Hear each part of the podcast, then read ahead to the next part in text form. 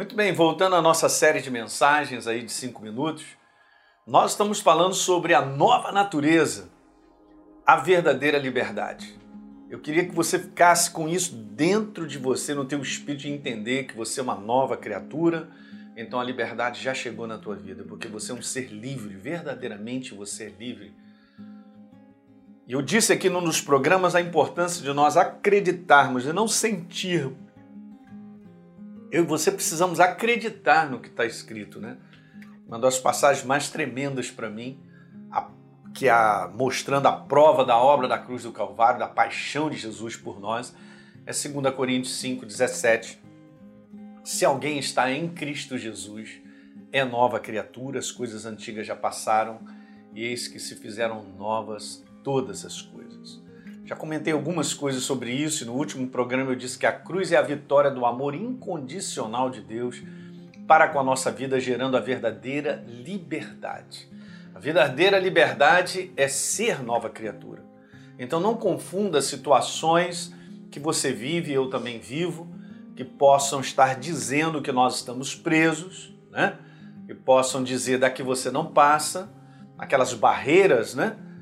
Podem estar dizendo eu estou te prendendo, mas eu quero te dizer que você é um ser livre. Nós precisamos olhar sempre para a nossa identidade. E da nossa identidade, nós temos a direção de Deus, a voz de Deus, para que a gente possa cumprir o propósito e ir saindo de todas essas barreiras, tá certo? Então, assim, esse é o foco importante. Quando você medita, quando você para para pensar em quem você é e o amor de Deus incondicional que fez com que ele saísse do trono, gente, preste atenção nisso. Um Deus criador do universo, de tudo que existe, que há só existe um, é Ele, Ele, é Ele, é Ele.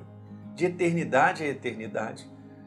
Ele veio, deixou a sua glória, Filipenses capítulo 2, se revestiu nessa natureza humana e veio como homem, né?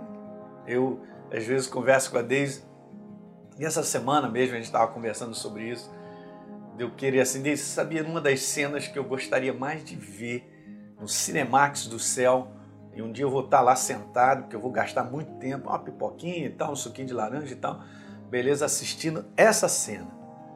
Maria chegando no lugar, super humilde, porque não existia, estava tudo cheio.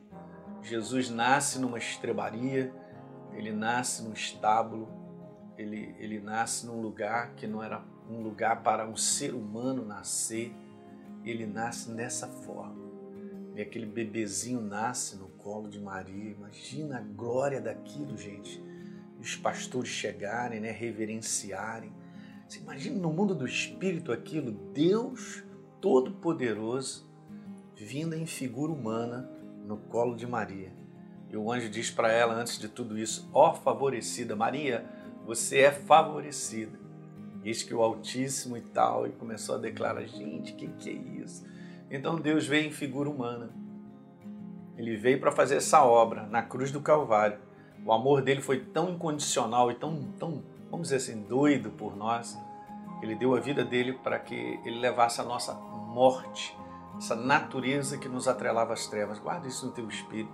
Você tem que se alegrar com isso, porque isso verdadeiramente é a palavra dele sobre a nossa vida, sobre a humanidade. Então, tudo que o diabo faz é convencer que nós não somos livres. Ele usa as coisas de fora da nossa vida, situações de problemas familiares, problemas de trabalho, muitas vezes ataques de enfermidades e várias situações. Então, assim, ele promove um ambiente de fora para declarar para você e para mim que nós não somos livres, mas eu sou livre você também é livre em Cristo Jesus. Então é dessa plataforma de liberdade com uma nova natureza é que nós vamos tirar o foco, né, esse binóculo para enxergar as situações do ponto de vista do céu, como a verdade mostra sobre cada uma delas. E nós vamos enfrentar nessa liberdade fortalecido por essa liberdade. Deu para entender isso aí? Então lembra aí dessa história que eu contei hoje nesse vídeo que é muito legal, né? Aquele bebezinho que veio veio esse mundo, viveu, morreu na cruz do Calvário, ressuscitou porque ele levou toda a nossa morte para que a gente tenha vida. Isso, isso deve ser uma contínua meditação sua, porque essa é a paixão de Deus. Pastor, eu quero sentir que Deus me ama. Cara, não entra nessa parada, porque não é um sentimento. Você tem que acreditar. Ele veio e morreu por você. Isso aí é a prova que ele te ama. Então, se você é uma nova criatura, isso é a prova do amor dele por nós e verdadeiramente você tem uma nova natureza e verdadeiramente você é um ser livre. Legal? Dá um like aí nesse programa, se inscreve no nosso canal e vamos embora continuar, porque tem mais coisas boas para nós conversarmos, ok? Deixa um comentário, é sempre importante para todos nós. Um grande abraço.